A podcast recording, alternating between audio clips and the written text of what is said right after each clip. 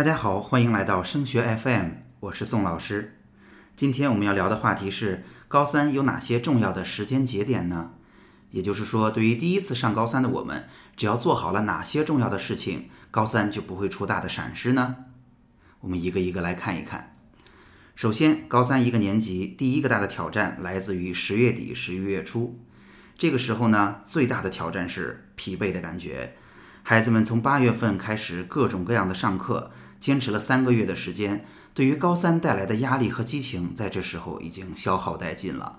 那在期中考试之后，很容易出现焦躁、疲惫的状况。那很多学校呢，在这个时候会通过各种各样讲座的形式、班会的形式来为孩子重新激励和打气。往年这时候，孩子跟家长们的冲突也会逐渐的多起来。因此，在这个时候，家长们要做的就是通过各种各样的方式给孩子合适的激励，让孩子重新渐渐地进入考试状态。第二个大的时间节点就是第一学期的期末考。这次考试啊，是对第一轮复习的一次成果大检验。高三的总复习总体上分为三轮，第一轮呢是在高三的上学期，主要是带着大家过所有三年学过的基础知识。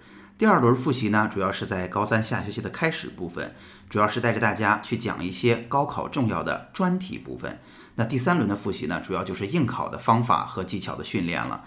那因此，第一学期的期末考是对我们唯一一次全面复习的一次大检验，所以希望每一个考生和家长能给他足够的重视。它不但是对知识的一个考察，也是考生逐步建立自信心的一个重要时刻。在上学期期末考试这个时间点上，还有一件事情需要引起大家的注意，这就是自主招生。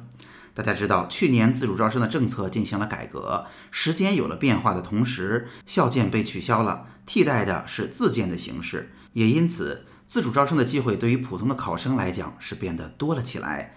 有家长就会问了：自主招生不是针对那些有竞赛奖项的、成绩特别出色的同学吗？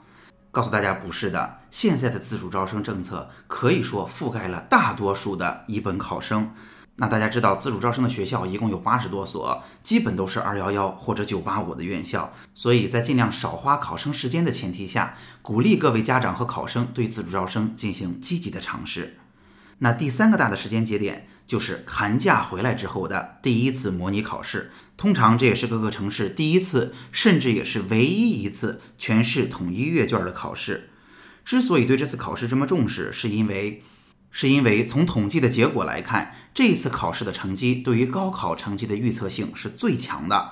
也就是说，这次考试的水平在很大程度上代表了考生对于高考的复习水平。为什么会是这样呢？首先，经过了第一轮全面的复习，孩子的基础知识得到了极大的补足。第二呢，寒假其实挺考验人的，有的同学充分利用了寒假的时间，做好了计划，他的状态得到了一定程度的保持。那有些同学呢，在寒假里边就比较的松懈，成绩可能会有一定的影响。这一点其实就很像高考的时候临考的压力带给我们的影响。因此。这一次的考试结果对于高考的预测性是最强的，那大家也就不难理解为什么这是一个重要的时间节点了。